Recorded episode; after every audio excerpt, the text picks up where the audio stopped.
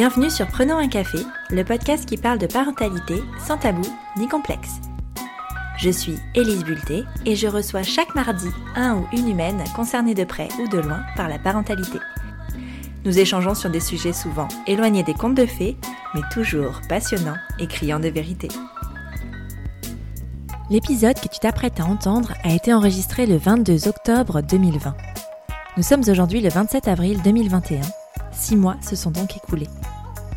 Je n'ai pas pour habitude d'attendre si longtemps entre l'enregistrement et la diffusion des épisodes, mais celui-ci a une saveur particulière. L'invitée du jour s'appelle Charlotte. Elle est mon amie et depuis que je connais son histoire, j'ai envie qu'elle la raconte à mon micro. Pourquoi l'ai-je tannée à ce point? Parce que vous avez été nombreux et nombreuses à me demander le témoignage d'une personne en plein parcours PMA, qui n'a rien à voir avec le discours de l'après. Lorsque nous avons enregistré, Charlotte en était à son 27e mois du trimestre zéro, celui que seules les personnes qui ont des difficultés à concevoir leur bébé connaissent. Et c'est à ce moment qu'elle a ressenti le besoin de parler, de dire aux autres qu'elles ne sont pas seules et de leur passer un joli message d'espoir que je te laisse découvrir. Tu pensais être seule à galérer? Mets tes écouteurs et prenons un café. Salut Charlotte Salut Elise Bienvenue, je Merci. suis euh, très contente de te recevoir, surtout que je sais pourquoi je te reçois, parce que ça fait des, des mois que je te tanne pour ça. Ouais. Euh, on va pas tout de suite révéler le sujet, même si à mon avis je l'ai déjà fait en intro, et D'accord. que je l'ai déjà certainement fait sur Instagram aussi. Mais on va faire genre, euh, on va partir comme tout le monde. Est-ce que tu peux nous parler de toi, nous te présenter, nous dire un peu qui tu es? Alors je m'appelle Charlotte, j'ai 33 ans pour le moment. Je- mon anniversaire est dans deux semaines. Je suis euh, mariée à Fabien depuis 3 ans. Je suis originaire du Nord. Et euh, je suis l'heureuse fondatrice du restaurant Chi Compressé depuis 3 ans également. Et dans mon introduction, j'avais prévu que autre chose, mais ça révèle un peu le sujet. alors Mais c'est pas grave, vas-y. Ok. Vas-y. Euh, et du coup, je suis euh, en trimestre zéro d'une grossesse qui se fait un peu attendre depuis 27 mois. Et on parle du quatrième trimestre. Et bah, je trouve qu'il y a aussi le trimestre zéro. Et il est important parce qu'on n'en Ouais. parle jamais. Très important. Et on avait déjà eu cette discussion aussi justement par rapport à ces personnes qui ont euh, des grossesses très euh, rapides Mm. et d'autres personnes qui euh, ont des, des grossesses plus, enfin qui, ont- qui attendent plus longtemps et enfin la préparation n'est pas la même et l'accueil n'est pas le même. Non, pas du tout. Est-ce que tu as toujours voulu être maman? Ouais, je pense que depuis toute petite, j'adore les enfants. Franchement, euh, je me souviens quand, j'ai eu mon deuxième petit frère, euh, Thibaut, j'avais 5 ans. Et euh, d'aussi loin que je me souvienne, c'était mon bébé. Enfin, j'adorais m'occuper de lui et tout. D'ailleurs, ma mère et lui rigolent souvent en disant que j'étais la deuxième maman. Euh, quand j'étais jeune, je faisais beaucoup, beaucoup de babysitting. J'ai commencé à 12 ans, je crois. Et euh, j'ai toujours eu beaucoup d'amour pour les enfants. Enfin, je me souviens des enfants que je gardais. Euh, il y en a, ça m'arrivait. Parfois, je passais le week-end de là-bas parce que c'était des amis des parents. Et puis, quand ils étaient à la sieste, j'étais là, bon, quand est-ce qu'on va le réveiller de la sieste? Et ouais, je- les enfants, j'ai toujours adoré. J'ai Ouais. toujours su que, que je voudrais être maman. Euh, même là, tu vois, je le vois avec euh, nos amis, puisque tous nos amis ont des enfants quasiment. J'adore voir leurs enfants, j'adore passer du temps avec eux. Et puis, c'est l'avantage aussi quand toi, t'as pas encore d'enfants, c'est que tu crées des liens avec les enfants de tes amis qui sont différents quand t'en as. Ouais, Parce que t'as le temps de t'occuper d'eux quand t'es avec eux. C'est vrai. Que je pense que quand t'as des enfants, bah, tu t'occupes d'abord des tiens. Oui, Euh, c'est pas que tu t'en fous, hein, mais, Non, mais t'as pas forcément le temps mais, pour mais c'est pas pareil. Ouais, Ouais. je pense que c'est assez différent. Et euh, ouais, donc j'ai toujours voulu être maman. Pour autant, euh, donc avec Fabien, ça fait 6 ans qu'on est ensemble. On s'est mariés en 2017 et c'était plus lui qui était euh, demandeur du, du désir d'enfant. C'est-à-dire que moi je savais que dans l'absolu je voulais des enfants, mais pas à ce moment-là. Ouais. J'étais pas encore prête. Et, et puis bah aussi il y a eu l'ouverture de Chi Compressé, Qui est un ton peu comme un enfant, bébé, voilà. bien sûr. Ouais. Exactement, qui prend beaucoup de temps. Euh, je suis la seule associée d'ailleurs de chez Compressé. Et c'est un métier aussi qui est physique. Donc tu Ouais. vois, t'as aussi ce truc. Enfin, moi, pendant tout un moment, il y a eu ce truc aussi de se dire euh, bah voilà, euh, demain, euh, si je tombe enceinte, très bien. Mais pour l'instant, je suis encore tellement dans l'opérationnel.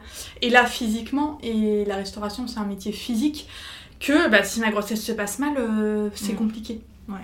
En 27 mois, il s'est fait beaucoup de chemin et maintenant mon discours est tout autre parce que voilà, je, j'ai déjà eu d'autres employés et je sais que mon pressé peut fonctionner sans que j'y sois.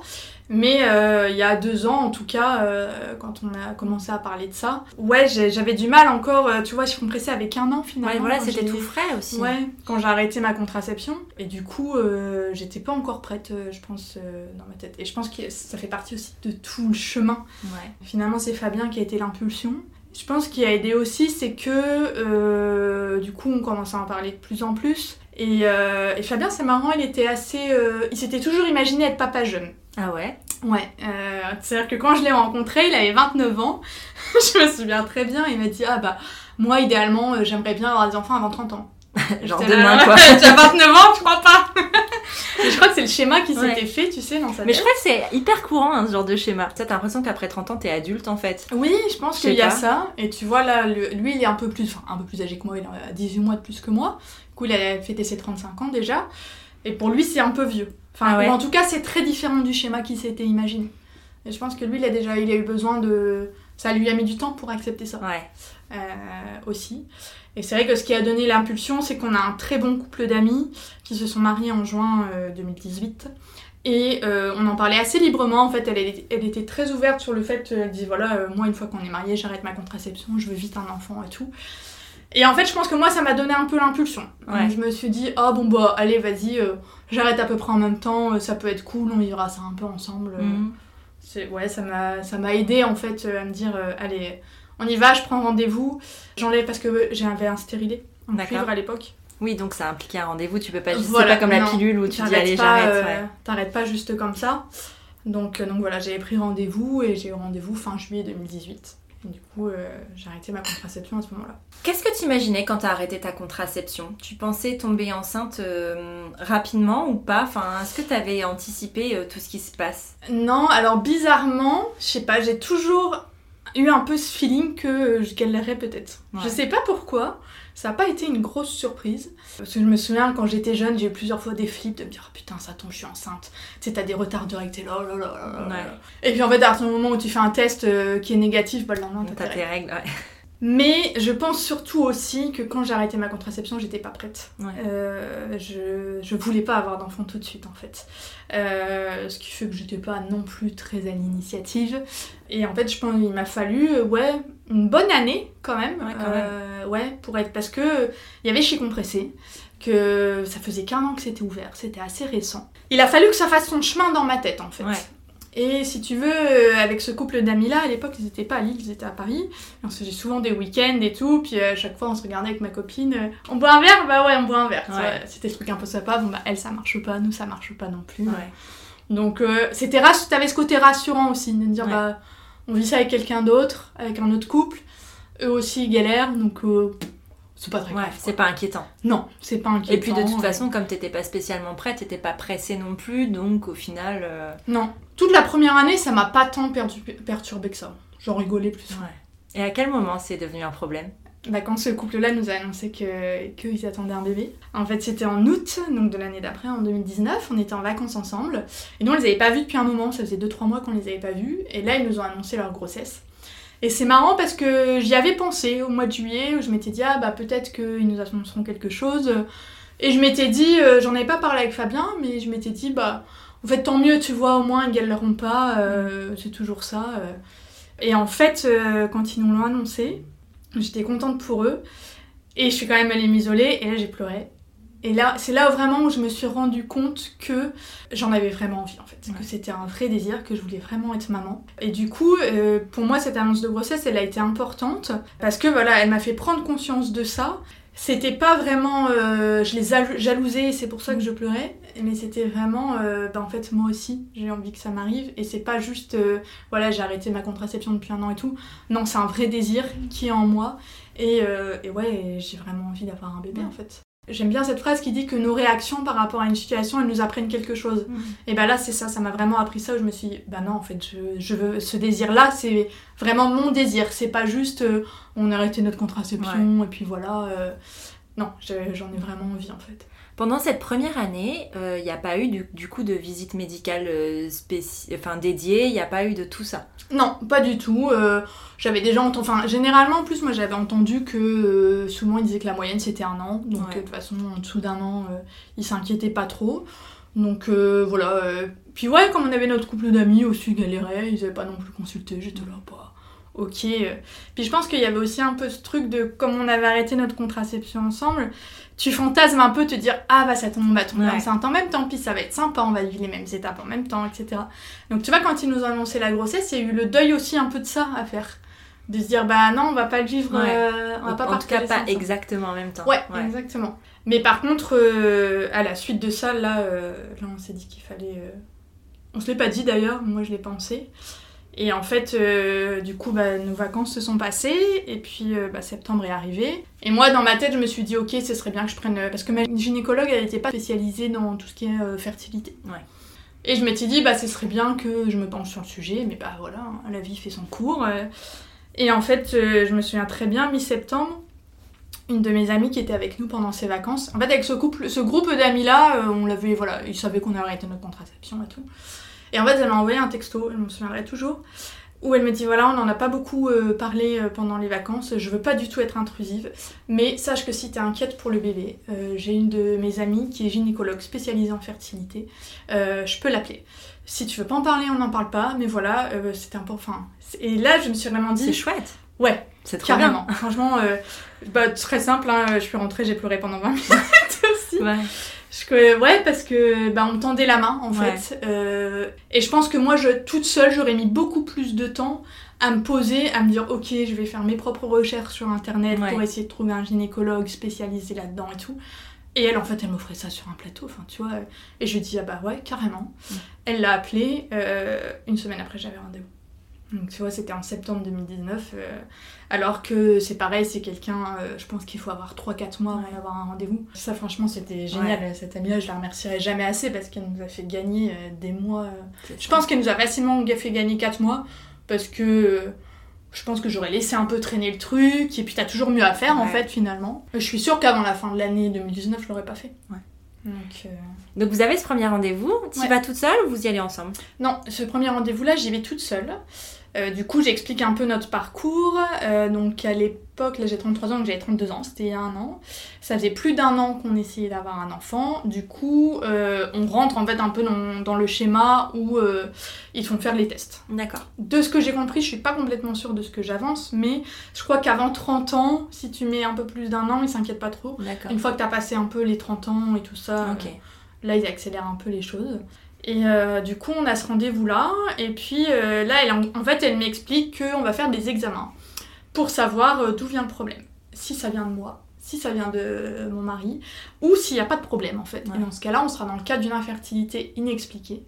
Et elle me dit, si c'est ça, on pourra de toute façon toujours commencer des stimulations et tout pour, voilà, pour aider un petit peu le processus. Donc là, on commence tous les examens. Beaucoup d'examens. C'est quoi les examens? Alors moi, j'ai dû faire euh, des échographies intravaginales pour voir euh, naturellement euh, comment j'ovulais tout ça. L'hystérosympagographie, dont a parlé Sylvana. après, je suis très chanceuse, je n'ai pas eu mal du tout. C'est vrai Ah, c'est bien. J'avais hyper peur. et non, enfin vraiment, j'ai rien senti. J'ai fait ça au cabinet de radiologie à l'hippodrome, il était hyper gentil. Franchement, euh, ça s'est très bien passé. Donc Fabien devait faire aussi des examens de son côté. Mais ouais, pendant un mois, t'as pas mal de... Si, beaucoup de prises de sang aussi. Mais surtout, plus moi que Fabien. Et euh, du coup, on a rendez-vous euh, tout début novembre pour avoir les résultats. Et je sais pas, moi, tu vois, quand elle m'a dit on fait les examens et tout, je suis plutôt confiante et je me suis dit, je pense qu'ils vont rien trouver. Ça a été le cas, ils vont rien trouver. Tout allait bien, comme pour moi, comme pour Fabien. Et du coup, ils nous ont dit, bah voilà, vous êtes dans le cas d'une infertilité inexpliquée. Il n'y a pas de raison pour expliquer pour laquelle euh, ça mm. marche pas. Euh, et si aussi pendant le premier rendez-vous, je me souviens qu'elle avait bien euh, réexpliqué un peu tout le fonctionnement. tu vois, c'est con, mais je me souvenais de quand j'étais au collège, oui, vu dans les 14 jours avant, machin. Et en fait, je sais pas pourquoi, mais moi, dans mon calcul, euh, j'avais pas compris que le premier jour du cycle c'était le premier jour de tes règles. Ah Pour ouais moi, je sais pas, c'était le premier jour, une fois que tes règles elles étaient finies. Ah non. Enfin, je sais non. pas, je me Ouais. souvenais plus de ça. Et c'est elle vraiment qui m'a dit euh, voilà, le premier jour de votre cycle, c'est les premiers jours où vous avez vraiment vos règles rouges et tout ça. Le fameux J1. Voilà. Et en fait, je pense que moi, je calculais les 14 jours bah, par rapport au premier jour après la fin de mes règles. Donc, tu vois, déjà, Ouais, ça donc du coup, un t'avais un, un décalage. Ouais, j'avais un petit décalage. Et par contre, moi, je suis réglée comme du papier à musique. Ouais. J'ai des cycles qui durent maximum 28 jours. Et du coup, je pense quand même que j'ai un cycle qui fait 26 ou 27. Ouais. Donc, c'est pareil, en fait, à un ou deux jours près. Et puis on Euh, n'oblige pas tout. forcément 14 jours pile en fait. Non. Parfois c'est. Moi je sais que parfois je sens que c'est plus tôt. Ouais, ouais, tu, tu le sais pas trop Non. en fait. Et autant euh, la femme finalement par cycle est là euh, 24 heures pour tomber enceinte, qu'un mec finalement à chaque fois qu'il Ah oui. l'amour, euh, lui il peut avoir un bébé. Bah c'est 24 heures mais Mais- non parce que t'as un temps de survie des spermatozoïdes. C'est vrai. à Ouais. l'intérieur de toi. Donc je crois que c'est 4-5 jours. Ouais, il y a crois. 4-5 jours. Ouais. Ça c'est pareil, je le savais pas, tu Ouais. vois. Euh, et ça c'est elle qui me l'a dit aussi, en mode, euh, enfin voilà, à partir du moment où votre cycle a commencé, euh, faut pas hésiter à avoir des rapports réguliers parce que justement il y a la survie des spermatozoïdes. Mm. Et ça justement ils le testent aussi euh, Ouais. dans les examens qu'a fait Fabien, ils appellent ça test de migration survie, pour voir au bout de... Ça fait très X- militaire. Ouais, grave. et au bout de X temps, combien il t'en reste et tout ça, machin. Ouais.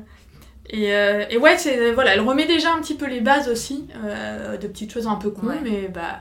Enfin voilà, hein, les cours de SVT, euh, j'avais 13 ans. Puis euh. c'est pas hyper clair non plus. Enfin on survole quand même ces trucs là Ouais. en sciences et puis enfin. Puis t'as 13 ans, t'es un peu gêné de Ouais, ces c'est ça, trucs-là, tu vois, t'écoutes t'es- à moitié. C'est euh. ça. Et du coup, euh, donc voilà, donc là on a ce rendez-vous début novembre où elle me dit que tout va bien. Et puis bah, moi j'avais toujours dans le coin de la tête qu'elle a dit que si tout allait bien on peut faire des stimulations. Et en fait avant que je pose la question, elle dit bah du coup c'est bon on peut partir en PMA. Et en fait là j'ai eu un choc parce que euh, j'avais pas intégré que la stimulation, c'est un genre de médicament. Ouais. Et du coup ça rentre dans le cadre de la PMA. Bah oui, parce que les initiales de PMA, c'est euh, enfin c'est la, la procréation médicalement assistée. Exactement. Donc t'as une assistance. Voilà. Ouais. Et en fait, ça m'a mis une petite claque, tu vois, quand elle a dit ça. J'étais là, ah ouais, en fait, la stimulation, c'est déjà la PMA. Donc là, ben, on y va, quoi, on part en PMA. Et en fait, comme nous, tout va bien, du coup, en, procréation médicalement assistée, t'as les inséminations artificielles et t'as les les fécondations in vitro. Généralement, quand il y a un problème, que ce soit l'homme ou la femme, ils font pas d'insémination, tu pars directement en FIV. D'accord. Nous, comme tout allait bien, euh, elle nous explique que on va d'abord faire des inséminations artificielles et que si ça marche pas, on fera des FIV. Et du coup, là, elle nous explique que je crois qu'il y a 4 ou 5 inséminations qui sont remboursées par la Sécu. D'accord. Et pareil sur les FIV. Je suis pas très sûre Ouais. de mes chiffres, mais c'est à peu près ça. Et par contre, elle nous explique bien que voilà, c'est quand même un coût qui est assez important. Donc, il faut que le cycle où on se décide, ok, on y va, faut qu'on soit hyper dispo. Ouais. Et si vous savez que vous partez en vacances et tout ça, euh, vous le faites pas parce qu'en fait sinon ça fait Ouais. dépenser quand même beaucoup de sous euh, inutilement. Et puis alors là, elle nous explique tout le processus, machin, et j'étais là, je ne comprends rien. Ouais. Heureusement, je pense qu'elle a vu la détresse dans mes yeux et elle nous a fait un schéma. Parce que c'est quand même assez compliqué tout ça. Euh, du coup, tu vois, pour les inséminations, le premier jour de ton cycle, t'appelles le cabinet de gynécologie pour prendre un rendez-vous entre 8 et 10 jours plus tard pour faire une échographie intravaginale. D'accord. À partir du deuxième jour du cycle, tu fais la stimulation. Donc c'est-à-dire que euh, c'est une seringue en fait, tu te piques tous les jours. Du coup la première fois tu es là, oh là là. Ça va être bizarre de se piquer. Bah en fait c'est euh, c'est une aiguille qui est tellement fine que ça va. Ouais. Enfin moi j'ai pas peur des aiguilles. Ouais, mais le geste, je sais pas, c'est. Au début c'est bizarre, puis Ouais. après... euh, Oui, j'imagine. J'imagine, ouais. Mais ouais, au début, euh, moi, la première fois, je suis allée chercher mon truc, j'ai pris une demi-heure, je me suis posée, j'ai sorti la notice. Heureusement, la notice est hyper bien, très claire. Donc, euh, tu comprends facilement. Et ça a été. Donc voilà, deuxième jour, tu commences à te piquer jusqu'au. bah, à peu près au huitième jour. Pendant ce temps-là, donc tous les jours, tu te piques à heure fixe. Donc moi généralement je fais ça vers 19h. Donc faut pas oublier non plus le créneau, hein, tu te mets des petits rappels et tout ça. Si tu pars en week-end, t'oublies pas tes petites injections. Et le matin du jour où tu as rendez-vous au cabinet de gynécologie, tu dois aller au labo faire une prise de sang pour que là ils voient ton, tes taux aussi euh, d'hormones, etc. Ok. Je sais pas trop lesquels ils regardent, mais voilà. Pour que ton rendez-vous, euh, la gynécologue ait les résultats du labo. D'accord. Et là, lors de l'échographie, elle regarde comment se développent tes follicules. S'il y en a un, s'il y en a plusieurs, quelle taille ils font et tout ça. Et en fonction de ça, en fait, elle, elle sait plus ou moins calculer, de se dire, ok, bah là on est à J8, euh, vous avez un follicule qui fait à peu près quelle, telle taille. Donc je crois que ça se développe jusqu'à 20 cm à peu près, ou 20 mm, je sais 20 pas. cm Ouais, non, ça doit être 10 mm.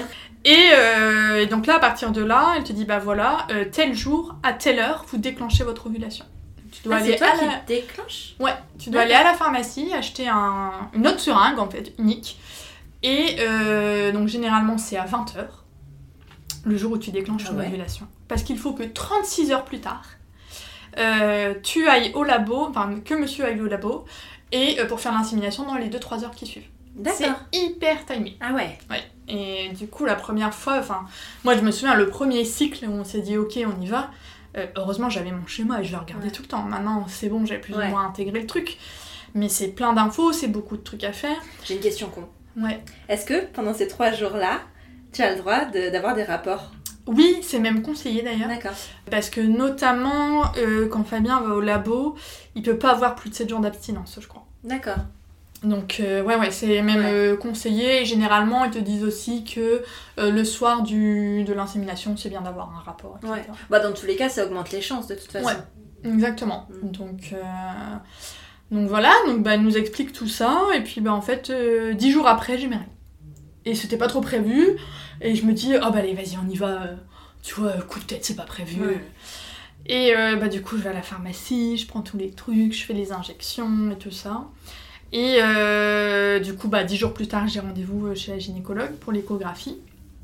Et là, euh, elle me dit, vous répondez très bien à la stimulation. Il y a deux follicules. Est-ce que grossesse multiple, c'est quelque chose que vous avez déjà envisagé? Des jumeaux Je dis oui, euh, il y en a dans la famille de mon mari, ça me dérange pas. Enfin, je m'étais déjà Ouais. préparée à ça parce que, voilà, comme ma belle-mère a une vraie jumelle et tout ça, je savais que c'était un risque. Et, et puis là, elle continue, elle me dit, ah non, il y a un troisième follicule, il est pas très gros. Mais du coup, il y a trop de risques de grossesse triple. Ah ouais. Ouais, du coup, euh, on prend pas ce risque-là parce que T'as grossesse. over euh, réagi. Ouais, j'ai over réagi. Et elle me dit, euh, les, voilà, des triplés c'est trop risqué, c'est euh, c'est beaucoup de stress, etc. Euh, donc on fera pas l'insémination ce cycle-ci.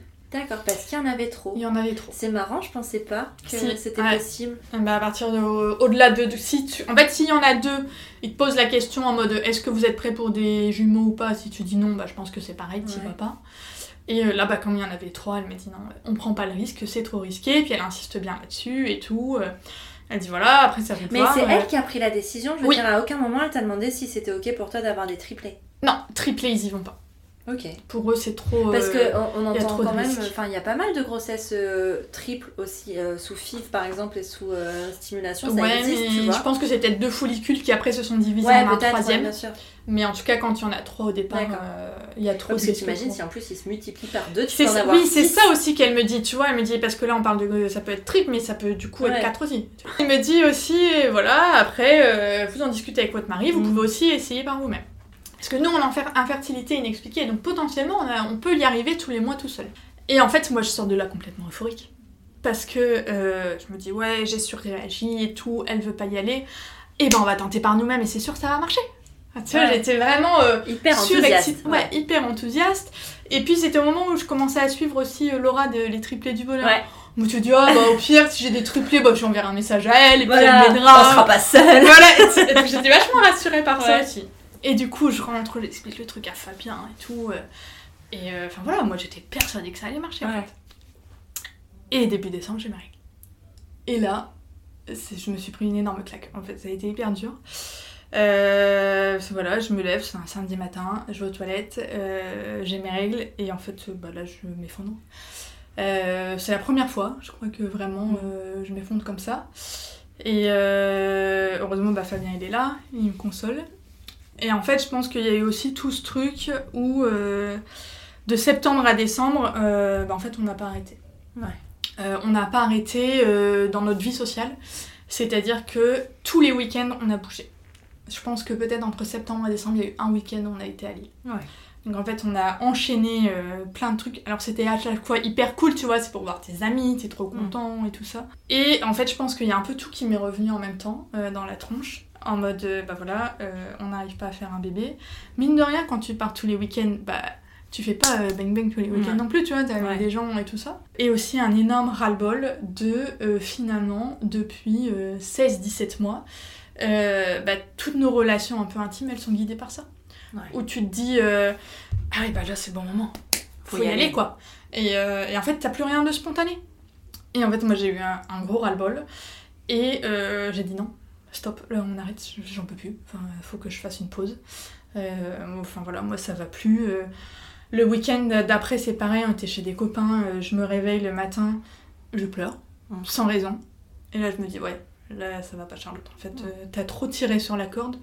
dans ta vie perso aussi. Et parce qu'en plus de ça, donc tous les week-ends, on n'était pas là. Et la semaine, j'arrêtais pas. Bah ouais, c'est ça. Deux, trois soirs par semaine, je faisais des trucs en fait. Je voyais des copains, des copines, machin. Et, et, ouais, et du coup, tu fais pas la place pour ça aussi parce que tu remplis ta vie de plein de choses. Et, euh, et, tu laisses pas la place euh, bah, pour un bébé, en fait, tout simplement. Parce que t'en as tellement dans la tête que, euh, bah, que t'as pas le temps. Mm. Et on dit beaucoup que c'est psychologique et je pense qu'il y a une part de vrai. Alors c'est dur à entendre quand t'y arrives pas. parce que tu. On dit ah, arrête d'y penser, tu peux pas arrêter d'y penser. Non, ça c'est pas possible. Pas. Mm. Surtout quand t'es en PMA, que tu dois piquer tous les jours, que t'as des rendez-vous. Mais je crois que même dans tous les cas de figure, à partir du moment où t'as décidé d'avoir un bébé, tu ne peux pas arrêter d'y penser. Non. C'est pas possible. C'est non, c'est pas possible. Non. Et ouais, et du coup, euh, voilà, gros ras-le-bol. Et euh, début novembre, le jour de mon anniversaire, je m'étais offert un massage avec euh, Natacha de Sandatitlan. Donc elle fait des massages énergétiques, donc elle ressent des choses, etc. Puis du coup, tu discutes un petit peu à la fin. Et puis elle me pose la question à moitié, elle ose pas trop, et je dis bah oui, on essaie de faire un enfant depuis plus d'un an, on n'y arrive pas, etc. Et en fait là, elle me parle de cours de yoga de la fertilité chez Villa Yoga. Mais voilà, je me renseigne pas tout de suite là-dessus. Mais bon, j'ai enregistré les informations. C'est dans un coin de ma tête. Donc ouais, mi-décembre, je me dis non là ça va pas, je suis trop fatiguée, euh, j'ai pas le moral. Donc euh, là, la PMA, on a fait qu'un cycle, mais on arrête. j'ai besoin de faire une pause. ça. Et surtout, j'ai besoin de retrouver mon mari dans l'intimité spontanément.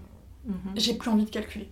Parce qu'en fait, depuis 16 euh, mois, on calcule et j'en peux plus. En fait, t'as plus de spontanéité, euh, c'est horrible en fait, franchement, euh, vraiment c'est dur. Et euh, mi-janvier, on part 10 jours en Martinique. La veille, je me renseigne sur le cours de yoga la fertilité. Je trouve du coup Alexia qui est la prof sur Instagram. Je lui envoie un message parce que c'était sur le site de Villa Yoga, c'était marqué plutôt de J1 à J15, non, ou plutôt pour la seconde partie du cycle. Et je lui dis, ah bah moi je suis dans les 15 premiers jours de mon cycle, est-ce que c'est gênant et tout? Elle dit, non, non, il n'y a pas de souci, c'est ouvert à tous, viens. Donc euh, c'est la veille qu'on parte en Martinique, j'y vais. Je lui dis pas Fabien. Ah ouais? Ouais, je sais pas, j'avais envie pour l'instant euh, de garder ce truc-là pour moi et me dire, oh bah si ça peut faire du bien, euh, j'en parlerai plus tard, mais, mais voilà. Et aussi, surtout, ce qu'il faut savoir, c'est que dans mon entourage, je ne connais personne qui a fait de la PMA bah, C'est ce que j'allais te demander justement parce que bah, je, je, pense que c'est une question qui m'est sortie de la tête. Parce que dans le fait que tu disais euh, au tout début euh, que tu t'attendais à ce que ça dure longtemps, euh, je voulais te demander justement si autour de toi il y avait des personnes qui avaient rencontré, rencontré ce genre de difficultés pour que tu penses à ça. Alors on a des copains qui ont mis du temps, mais je crois au maximum ça a dû leur prendre un an. Je ne pense pas qu'ils soient allés en PMA. Mais après, on n'en a pas. Enfin, ceux à qui c'est arrivé, c'est pas mes amis non plus les plus proches, donc on en a un peu moins. D'accord. pas forcément rentrer dans ces détails-là. Euh, mais en tout cas, tous mes amis proches, euh, non, allez, au maximum trois mois, euh, elles étaient enceintes. Et j'ai plus dans mon entourage des gens à qui ça a marché très vite que, que des gens qui ont galéré. Et du coup, bah, tu te sens un peu seule quand même. Tu peux pas trop partager ce truc-là. Et mine de rien, en fait, déjà à part notre groupe d'amis euh, qui, on l'avait dit tout de suite parce que euh, bah voilà, il y avait ceux aussi qui avaient arrêté leur contraception, on n'en parle à personne. Si moi ma mère était au courant quand même parce que je savais, moi je suis l'aînée, je savais que pour moi elle avait mis du temps. Et en fait, t'as quand même aussi ce truc de euh, bah t'as envie que l'annonce elle soit surprise, tu vois, pour les gens. T'as envie qu'il y ait il y ait ce truc, enfin moi je me souviens très bien, j'ai adoré quand on a annoncé qu'on se mariait, tu vois.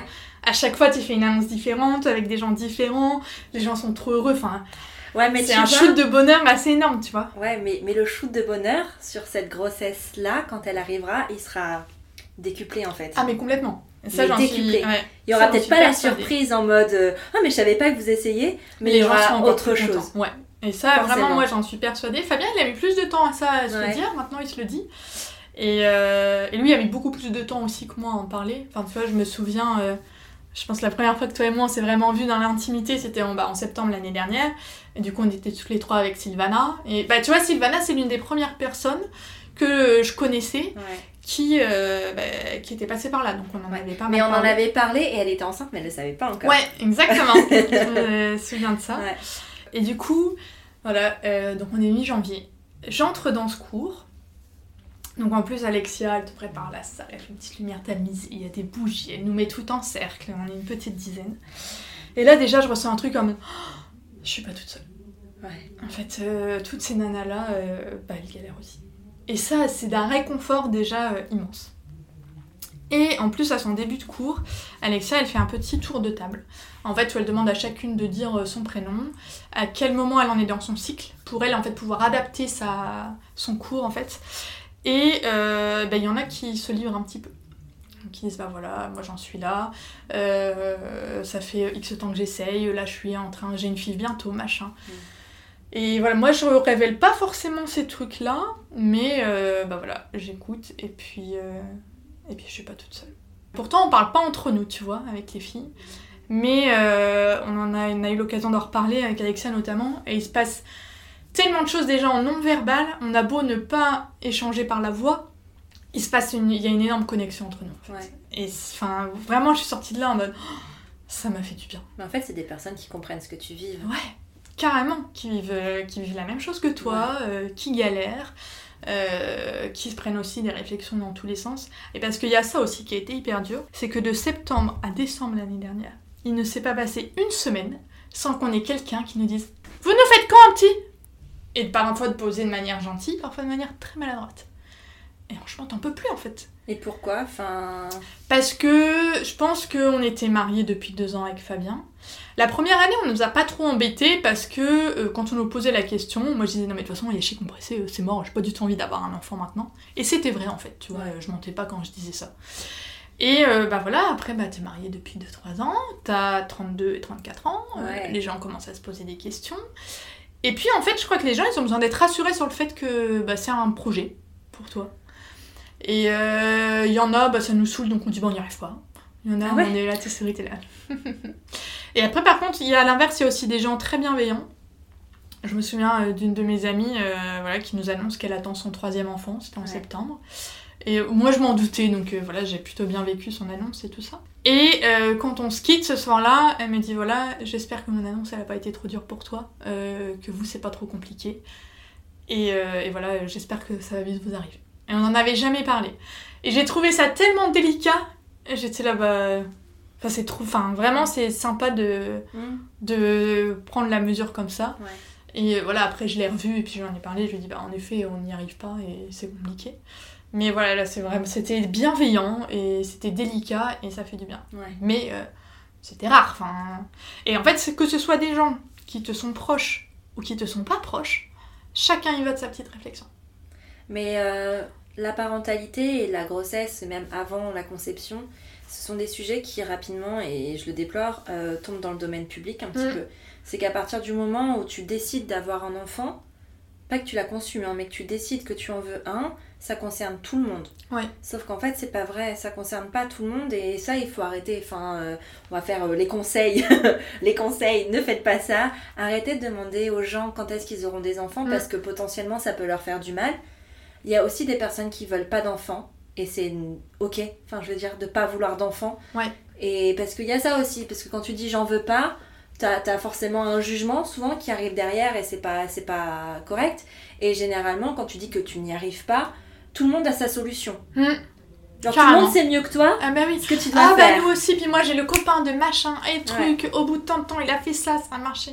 Bah ouais, mais chacun est différent. Et en fait, personne sait mieux que. Et que ce soit euh, sur la conception, comme sur euh, après euh, ta grossesse, Mm. et l'éducation de tes enfants, et comment réagir avec tes futurs enfants, parce qu'en fait, il y aura que toi qui sauras, toi et Ouais. ton mari, en fait.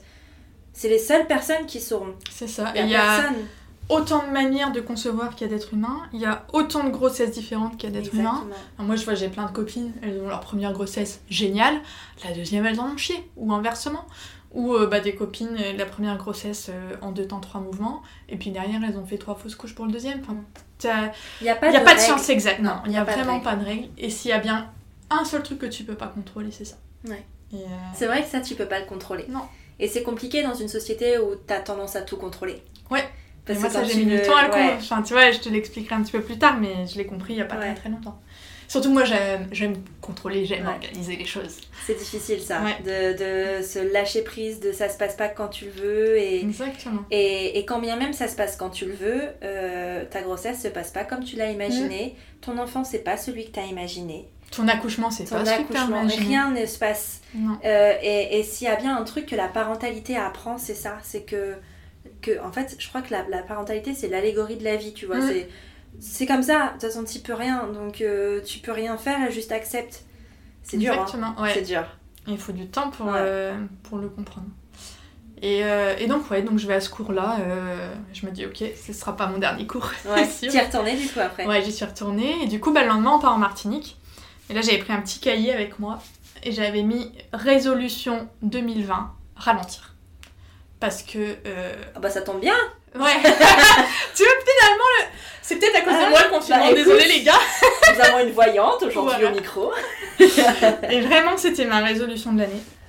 Euh, en mode, euh, t'arrêtes de courir dans tous les sens, t'arrêtes de dire oui à tout, tu penses un peu à toi, tu Ouais. te poses un petit peu, et il faut que tu ralentisses en fait, il faut que tu prennes du temps pour toi. Et je pense que c'est aussi un peu un des messages finalement de, de tout ce parcours qui est long, c'est parce que t'as besoin de trouver du sens aussi, tu Ouais. vois.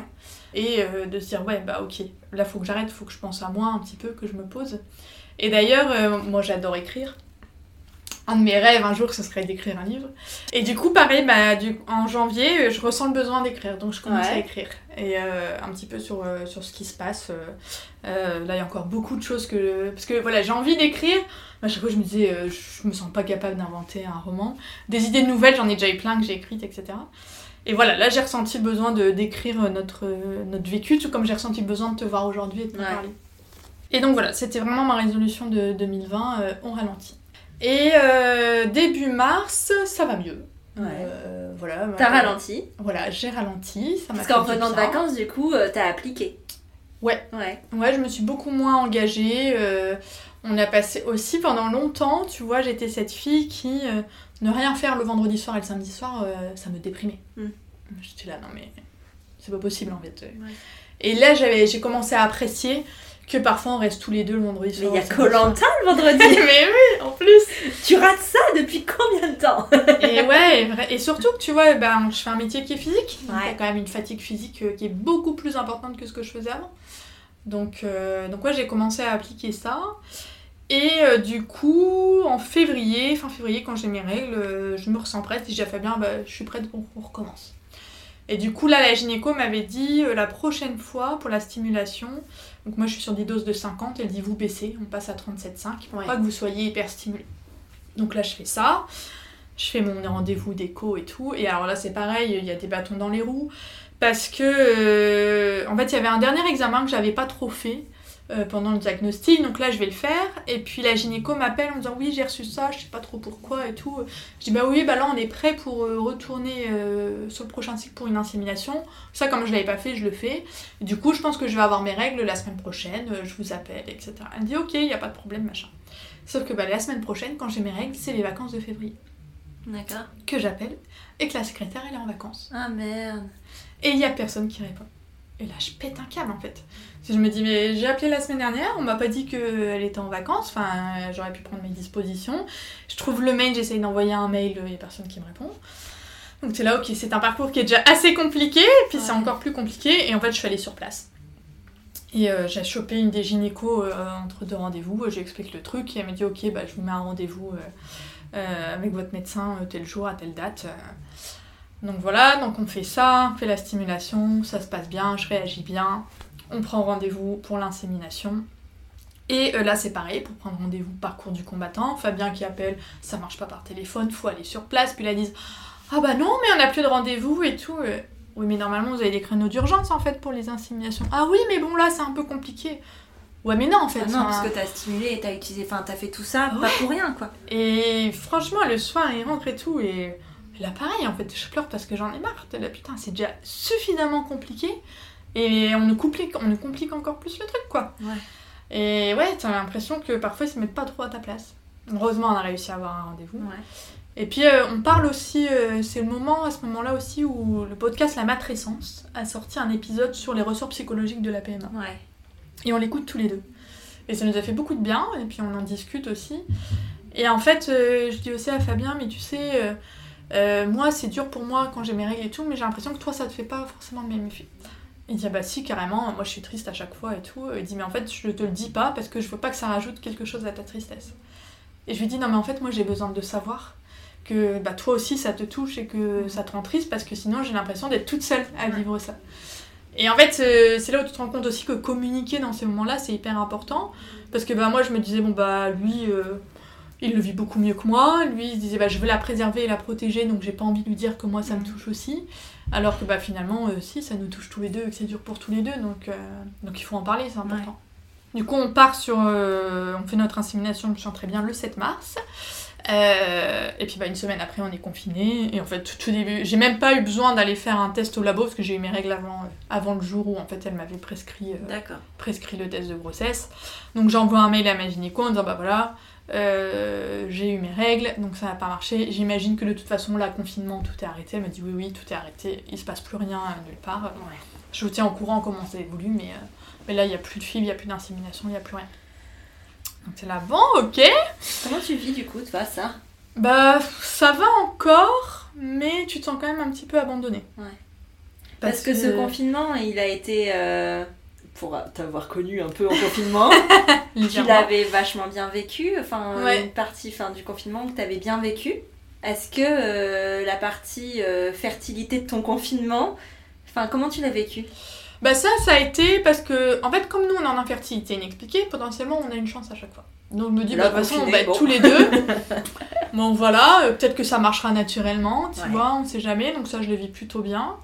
Et bah oui, moi je crois que j'ai bien vécu le confinement parce que justement ma résolution c'était de ralentir et que de toute façon, comme je suis compressée et restée fermée deux mois, bah, j'avais pas trop d'autre choix que bah, prendre du temps pour moi.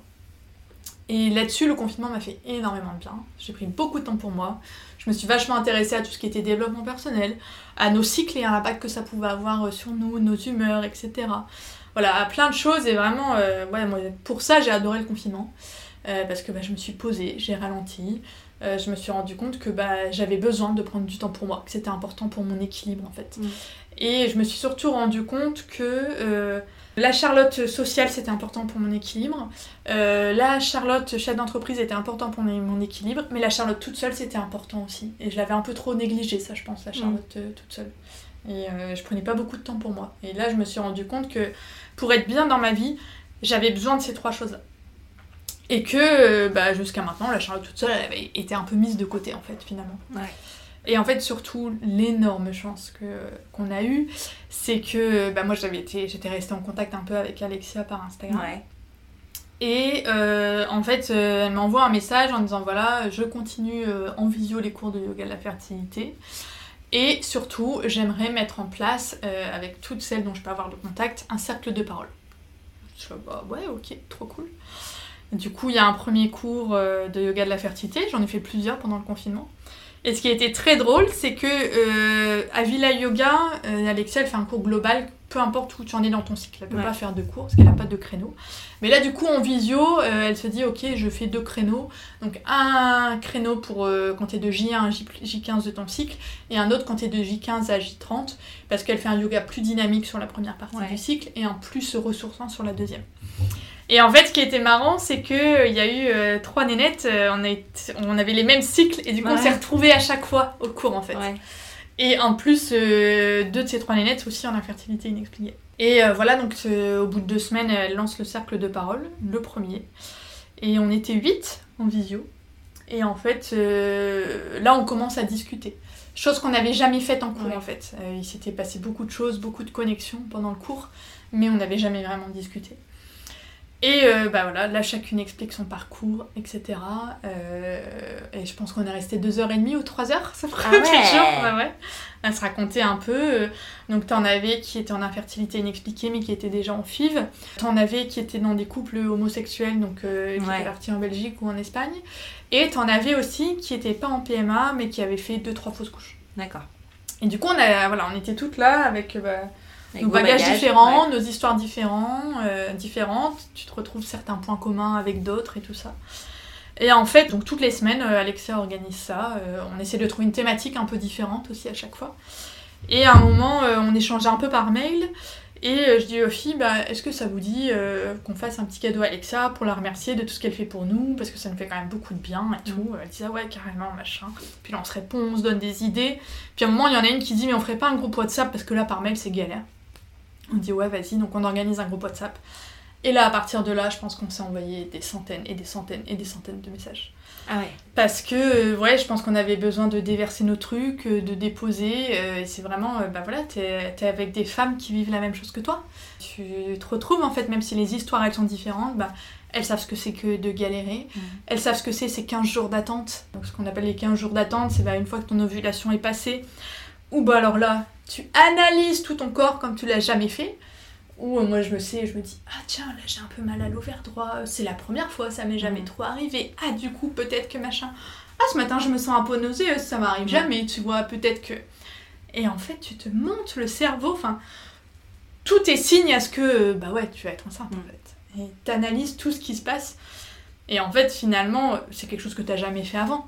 Donc forcément, t'es beaucoup plus à l'écoute de ton corps. Donc bah, tu ressens des trucs que t'as jamais ressentis parce que bah, t'y as jamais fait as jamais attention fait attention, bien sûr. avant. Du coup, t'analyses plein de trucs. Puis en fait, on est... c'est là où tu te rends compte aussi et tu dis Ah, bah y a pas que moi qui fais ça. Non, On mais ça te rend compte aussi, ça te permet de te rendre compte aussi à quel point tu t'écoutes pas en tant autre en fait. Carrément. Carrément. Parce que c'est des signes qui sont forcément Ouais. là à d'autres moments, mais que tu mets sous le tapis un peu. C'est ça. Et puis même d'un cycle à l'autre, t'oublies. C'est-à-dire que moi, j'ai eu besoin, et j'ai commencé pendant le confinement, de faire un diagramme lunaire. Donc en Ouais. gros, c'est un cercle où, qui est divisé un peu en 28 jours, enfin au nombre de jours de ton cycle. Et euh, t'écris, bah voilà, aujourd'hui je me sens comme ça, j'ai mal là, j'ai mal ci, j'ai mal ça. Et moi, j'ai eu besoin de faire ça euh, pour me dire, ok, bah en fait, ce symptôme-là, j'ai déjà ressenti la fois d'avant et euh, j'ai pas été enceinte pour autant. Ouais. Pour me calmer mon cerveau en fait. Parce que bah, t'interprètes tout et tu dis toujours bah, potentiellement oui, alors que Ouais. bah non. Et ça, ça m'a fait du bien de me dire, bah en fait, non, t'enflammes un peu moins, parce que ça, t'as peut-être oublié, mais tu l'as déjà ressenti le, la- le cycle précédent, en fait. Ouais. Et euh, donc ça, ça fait ouais, beaucoup de bien. Et ouais, on passe vraiment plein de temps à s'échanger euh, plein de messages, quoi. Et ouais, là- là-dessus, ça a été un énorme réconfort, et, euh, et c'est vraiment devenu... voilà, c'est des filles que je porte dans mon cœur, enfin, c'est mes copines de galère. J'ai pas envie de dire c'est mes copines de PMA, je les appelle plutôt mes copines de yoga. Parce que j'ai pas envie qu'on ne réduise qu'à ça. Enfin, et forcément, on parle beaucoup de ça, mais, euh, Mais on partage que. d'autres points communs, ouais. Est-ce qu'il y en a, euh, il y a des femmes dans ce groupe euh, WhatsApp qui ont eu la chance de tomber enceinte? Oui, tout à fait. On est 8 ou 9. et La moitié est tombée enceinte. Ouais. Donc il y en a naturellement et d'autres euh, sous FIV, etc. Euh, c'est des grossesses que je prends complètement différemment que d'autres annonces que je peux avoir. En fait, je suis contente, moi, généralement, euh, quand il y en a une qui Mhm. m'annonce sa grossesse, parce que déjà, ça te donne un espoir immense. Ouais. Tu te dis, bah, ça peut marcher. Ça te tire vers le haut, en fait, du coup, ça te sort un peu de ce truc de PMA, de te dire, ouais, mais il y en a qui sont plus avancés et, et ça peut m'arriver. Et aussi, bah, tu sais qu'elles ont galéré, donc tu es contente pour elles. Enfin, il y a- Ouais. Tu le vis complètement. Alors après, chaque annonce de grossesse de mes amis et tout, je l'ai vécu différemment suivant comment moi je me sentais euh, mentalement. Mais c'est vrai que souvent, tu vois, les. Alors, pas avec les filles, euh, avec mes copines euh, du yoga, mais euh, avec tous mes autres copains, etc. Le plus dur, souvent, moi, c'est plus les annonces de grossesse que l'accouchement. Ouais. Parce que bah, voilà, une fois qu'il y a l'accouchement, le bébé il est là, moi j'adore le bébé. Et parfois, et à l'inverse, il y a d'autres annonces de grossesse que je vis très bien parce qu'à ce moment-là, euh, ça allait bien moi, Ouais. tu vois. Suivant comment je me sens aussi, il y en a que je vais plus ou moins bien. Et, euh, et surtout, je pense que, en fait, comme euh, je me renseigne énormément sur la parentalité, j'écoute plein de podcasts, je sais qu'aussi, euh, le jour où t'accouches, euh, ouais, alors c'est un bonheur immense. Mais c'est aussi plein de galères d'être parent. Tu bascules de l'autre côté. Ouais, et que, bah, que c'est pas qu'un long fleuve tranquille, euh, c'est pas parce que ton bébé il est là que c'est bon, euh, tout roule, non, il y a des galères, euh, c'est chaud, c'est Bah, compliqué. en fait, les galères que tu rencontres aujourd'hui, en termes d'intensité, elles seront pareilles quand tu auras un enfant, en fait. Mm. En pas, euh, pas dans le, la galère en elle-même, mais en termes d'intensité, ça va être comme ça aussi. ouais, Tu sais, les montagnes russes de, avec des très hauts et des très bas, en fait. Exactement. et c'est pour ça que ce qui est assez intéressant, et euh, tu me dis peut-être si je me trompe euh, ou si je dis des conneries, mais j'ai l'impression que ces parcours d'infertilité, en fait, euh, te préparent complètement à ça, en fait. Et que, tu le sais, je le dis toujours, il n'y a pas de hasard, et même si je souhaiterais mille fois qu'en fait, demain, tu sois enceinte, euh, je suis persuadée que tout ce que tu traverses en ce moment, enfin, il y a, y y une raison à tout ça. Ah Il y a une raison pour laquelle tu devais te reconnecter à toi, il y a une raison Mm. pour tout ça en fait. Je suis complètement d'accord avec toi. Euh, vraiment, je partage complètement ce sentiment et c'est le sens que j'en ai trouvé. Et de se dire, euh, bah voilà, tout, euh, tu vois, je me souviens très bien par exemple de l'épisode de Louise qui fait une énorme dépression avant d'accoucher, qui fait une énorme dépression après. Et alors, je vais pas dire que moi je ferai pas de dépression après, j'en sais rien, peut-être. Mais je pense que je suis un peu plus préparée à ça. Parce que, voilà, c'est quelque chose que j'attends, la maternité, etc. Ouais, mais que et j'ai pris du temps. pas aussi. Parce que tu vois, il y a aussi ce cas de figure des personnes qui ont un long parcours avec PMA et, compagnie, mais qui idéalisent du coup la suite et qui tombent de haut. Ouais. Tu vois, il y a ça aussi. Après, il n'y a pas de généralité. On dit pas que, je dis pas que si tu idéalises le truc, tu vas forcément faire une dépression postpartum. Enfin, mais j'y suis préparée. mais t'es préparée. Je sais, euh, voilà, je sais ce que c'est. Euh, enfin voilà, maintenant, euh, surtout que bah, avec tous nos copains qui ont des enfants, t'entends les histoires des uns et des autres, donc euh, tu sais que ça peut être compliqué, qu'il y en a qui peuvent faire euh, des RGO. Euh, parce que t'as des copains qui acceptent d'en parler. Ouais Mais c'est important hein. Carrément, j'ai une de mes meilleures copines qui me dit Ah ouais, alors elle m'explique que son bébé il a un peu mal au bide et tout. Je dis Ah ouais, bah c'est pas un RGO. Ah bah si, bah comment tu sais? Ah bah j'ai une autre copine, son bébé a eu ça. Tu vois, il y a tous des termes, je sais en fait, je suis assez au courant. Et parce que ça m'intéresse, je me renseigne beaucoup là-dessus. Parce que ouais, je prépare ma maternité maintenant en fait. Ouais. Et, euh, je découvre déjà des choses. Euh, et, ouais, c'est là où, où tout ce parcours-là, il est important aussi. Et t'en profites aussi pour te faire du bien à toi. Euh, parce que avant tout ça, j'avais commencé à aller voir une coach, donc haute de Coach My Mind, pour un tout autre sujet. Et puis bah forcément, on a fait quelques séances, et puis il y a une séance qu'on a dédiée pas mal justement à tout ce parcours-là. et je règle en fait mes problèmes parce qu'il euh, il y a aussi beaucoup de choses qui se passent dans l'inconscient, mhm. dont on n'est pas conscient. Surtout, euh, voilà, euh, ce que moi je comprends de tout ce que j'ai appris aussi, c'est que tu hérites aussi de ta lignée, oh, des femmes avant toi, de ta mère, de ta grand-mère même. Et tout ça, encore au-dessus. Ouais, que tu le veuilles ou non, c'est imprimé dans ton corps. Mhm. Et du coup, j'ai fait plusieurs, plusieurs trucs. Je suis allée voir une presso bio acupresseur. C'est quoi? Alors, c'est en fait, c'est par des points de contact elle te pose des questions, euh, elle sent des choses et tout, et elle te libère en fait de trucs euh, complètement inconscients. Euh, et en fait, ce qui est sympa aussi, c'est que t'es pas obligé de parler. Elle te pose des questions, il faut que tu répondes quand même, elle dit vous n'êtes pas obligé de rentrer dans le détail. Moi, c'est pas ce que je vous demande, on n'est pas là pour faire une psychanalyse, mais c'est juste que moi j'ai besoin de savoir quels sont les points qui peuvent vous poser problème et du coup de les débloquer. Et je suis allée faire ça, cette séance, c'était Enfin, franchement, je suis sortie de là, mais complètement stone, quoi. Ah encore plus que tous les massages que j'ai pu faire, euh, et pourtant j'adore me faire masser. Mais ouais, franchement, euh, si j'avais su, j'aurais demandé à Fabien de venir me chercher parce que je me sentais pas du tout capable. Ah ouais Ouais, c'était euh, impressionnant. Et elle te touche pas, elle te fait juste des trucs au-dessus de ton corps et tout. Et si elle te touche le poignet au niveau, je pense, du pouls, si j'ai pas de bêtises, pour voir un peu tes réactions et tout ça. Mais euh, ouais, j'étais euh, archi stone, quoi. C'était ah ouais, c'était impressionnant. Mais tu vois, euh, moi je te rejoins hein, sur le, le côté très psychologique. Moi je suis convaincue et que tout le monde devrait préparer sa maternité de manière psychologique parce que je suis absolument convaincue qu'avant de devenir mère, il faut se reconnecter à son enfant intérieur. Mm. Et ça, peu de monde le fait finalement. Et c'est ce qui aussi entraîne pas mal de dépression par la suite. Euh, pour le coup, moi je l'ai fait. Euh, j'ai fait une thérapie, euh, moi j'ai suivi une thérapie pendant ma grossesse. J'ai pris le téléphone avant même de savoir que j'étais mm. enceinte. Donc mon, corps me l'a insufflé. Mais j'ai l'impression que c'est ça en fait. Je le vois comme ce signe-là.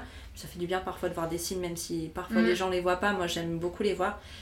Et en fait, ça m'a. Enfin, je, je vois pas comment j'aurais pu devenir mère autrement en fait. Je j'arrive pas à comprendre comment on peut dire bah ok je suis enceinte. Bon bah voilà je vais être mère. Parce que c'est un tel chamboulement. Tu deviens pas mère euh, le jour de ton accouchement. Non. Tu deviens moi je me sens déjà un peu maman. Mais le processus de la maternité moi je suis convaincue qu'il vient à partir du moment où tu décides. Mm. ou que tu décides ou que tu as l'impulsion parce que parfois tu décides sans décider. Enfin c'est un, un signe extérieur qui le décide un peu pour toi. Mais euh, à partir de ce moment là où tu commences à avoir dans ta tête où tu mets dans ta tête cette place-là, pour ce futur enfant, tu, entres dans un processus de maternité. Ouais. Et c'est marrant parce qu'à un moment, euh, lors d'un cercle de parole, euh, on était un peu moins nombreuses ce jour-là, et puis euh, je crois qu'Alexia nous tire un peu les cartes, je sais plus trop, ça devait être au moment de la nouvelle lune. Et puis à un moment, elle me dit une phrase aussi, elle me dit Charlotte, faut que tu fasses de la place, et ça on l'avait déjà dit. Parce que par exemple, moi je parle des petits compressés comme mon bébé. Et il dit en fait, chez compressé il prend trop de place. Il faut que tu arrives à faire de la place pour ton vrai bébé humain en fait. Mm. Et pour l'instant, il n'y a pas de place pour ça aussi. Et tu vois, moi j'irais même plus loin que toi, euh, au-delà du fait de faire un travail euh, avant de devenir mère ou père et tout. Moi je pense que tout le monde qui y être parent ou pas euh, devrait aller voir quelqu'un. Ah, mais bien sûr. Bien on a sûr. tous besoin de se On libérer a de tous choses. des casseroles, hein, qu'on Ouais. ait eu l'éducation aussi bienveillante que possible, qu'on ait euh, eu zéro ou mille galères. Enfin, on a tous besoin Ouais. de reposer euh, les cartes, mais pour plein de raisons. Pour plein de raisons. Non seulement pour légitimer ce que tu peux ressentir. Parce qu'en fait, la plupart du temps, quand tu ressens quelque chose qui est lié à ton enfance ou lié à un passé qui a un lien avec tes parents généralement, euh, ce que tu ressens n'est pas légitimé. Parce que si t'en parles à- aux personnes concernées, généralement en face, c'est difficile hein, en tant que parent d'entendre des critiques ou des remontrances venant de tes enfants. Et donc du coup, tu réponds par la, Défensive. ouais, la défensive. Et donc du coup, l'enfant, euh, son émotion, elle n'est pas accueillie. Mm. Et donc du coup, t'as pas la légitimité. Alors que quand t'en parles à quelqu'un d'extérieur, un professionnel, il va te dire, ok, en fait, ce que tu ressens, c'est normal. Mm. Il a le recul aussi. Voilà, et te dire en fait c'est normal et ça entraîne ça, ça, ça, ça, ça. Et ça, mais juste de savoir ça, ça libère déjà tellement Ah, de choses. Moi, je vois quand j'ai commencé à aller voir Aude, euh, il y avait deux petits trucs qui me perturbaient, mais rien de très grave, c'était pas des Ouais. gros problèmes. Mais je sentais que ça me perturbait, que j'arrivais pas à passer au-dessus, que j'arrivais pas à trouver de solution. Et en fait, euh, voilà, après dans ma famille, j'ai aussi des cas de personnes qui à 50, 60 ans ont fait des très grosses dépressions. Et que finalement, ces dépressions, elles étaient liées à quoi? Elles étaient liées à ce qu'elles avaient vécu dans leur enfance. Et en fait, je me suis dit, ok, euh, je veux me libérer maintenant de ces choses qui sont pas très graves parce que je veux pas que ça devienne un gros problème un jour. Tu as cassé le schéma. Ouais, je veux, euh, voilà, je, je veux régler ces choses-là. Et, euh, et même après, tu vois, je suis retournée voir Aude, on a parlé d'autres choses. et je me rends compte qu'il y a des choses que j'ai vécues quand j'étais lycéenne il y a 15 ans qui, bah, qui influaient sur comment j'étais et comment je pouvais réagir Mm. à des situations que je vivais et tout ça. Il n'y a rien de ce qu'on a vécu dans toute notre vie est anodin en Non. fait. Ouais, ça te. On et- pourrait penser, tu vois, genre la petite rupture, le machin, et en fait, non, tout compte. Ah ouais, ouais, ouais, carrément, c'est impressionnant. Ouais. Et, euh, et ouais, moi je suis vraiment persuadée que tout le monde euh, devrait. euh, Ouais. devrait y aller Mais et tu te libères de tellement de choses. enfin. Et surtout, tu vois, quand, sur toutes ces, un peu, ces trucs alternatifs que j'ai commencé à faire, donc je allée faire une séance de presso bioacupression. Bon, il y avait les séances avec Aude aussi, qui est la coach. Et j'ai fait de la réflexologie plantaire aussi. Ah ouais. Ouais, en fait, pendant un des cercles de parole, euh, Alexia elle avait invité une réflexologue plantaire et euh, une sophrologue. Et, euh, et je suis allée faire ça aussi parce que c'est pareil, par la réflexologie, elle sent des choses, euh, ce qui se passe à l'intérieur de toi et tout, des choses inconscientes. Et en fait, ce qu'on s'est toujours dit avec mes copines du yoga aussi, c'est ça va peut-être pas changer grand chose, mais ça peut pas faire de mal de toute Non. façon. C'est vrai. Donc, donc voilà, et si ça te fait rien que si mentalement ça te fait du bien, même si c'est un effet placebo, Peu pas grave en fait. Enfin, T'as pas perdu grand chose. Mais tu vois, je suis convaincue que tu as raison quand tu dis. euh, Enfin, moi, je suis convaincue que tu es déjà une mère en fait. C'est juste que ton bébé, il a pas encore trouvé le chemin. Ouais, c'est exactement ça. Mais, mais tu es déjà là parce qu'en fait, tu agis comme Mm. une mère. Tu fais ce qu'il faut pour que ton bébé soit bien dans ton corps, en fait, Ouais. au moment où il aura décidé que c'est le bon moment. Carrément. Et, et ça, c'est c'est génial, en fait. Mm. Je crois que c'est un beau cadeau que tu lui fais déjà. Ouais. Mais c'est pareil, les cours de yoga avec Alexia, c'est aussi bah voilà, faire de la place, euh, Ouais. se relaxer, se faire du bien. Ouais.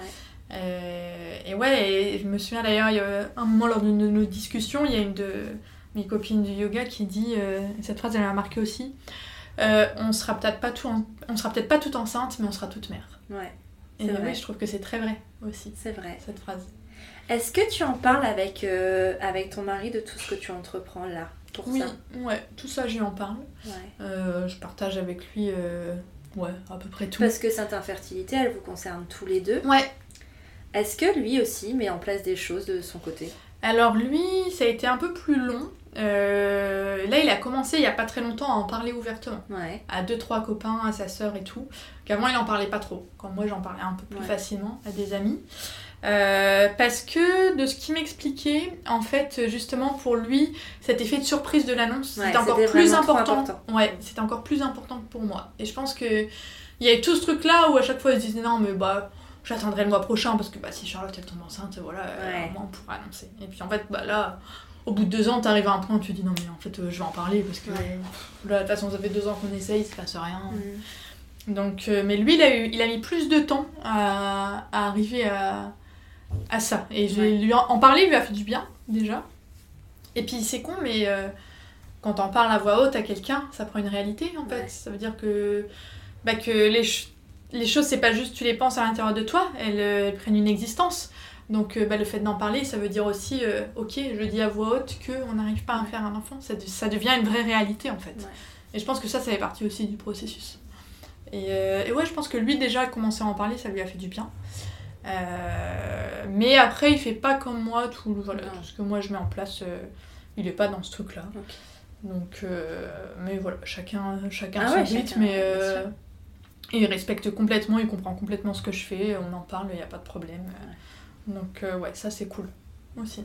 Se Pour- sentir soutenu là-dedans. Ouais, ouais, j'imagine. Pourquoi c'était si important pour toi de le faire cet épisode aujourd'hui?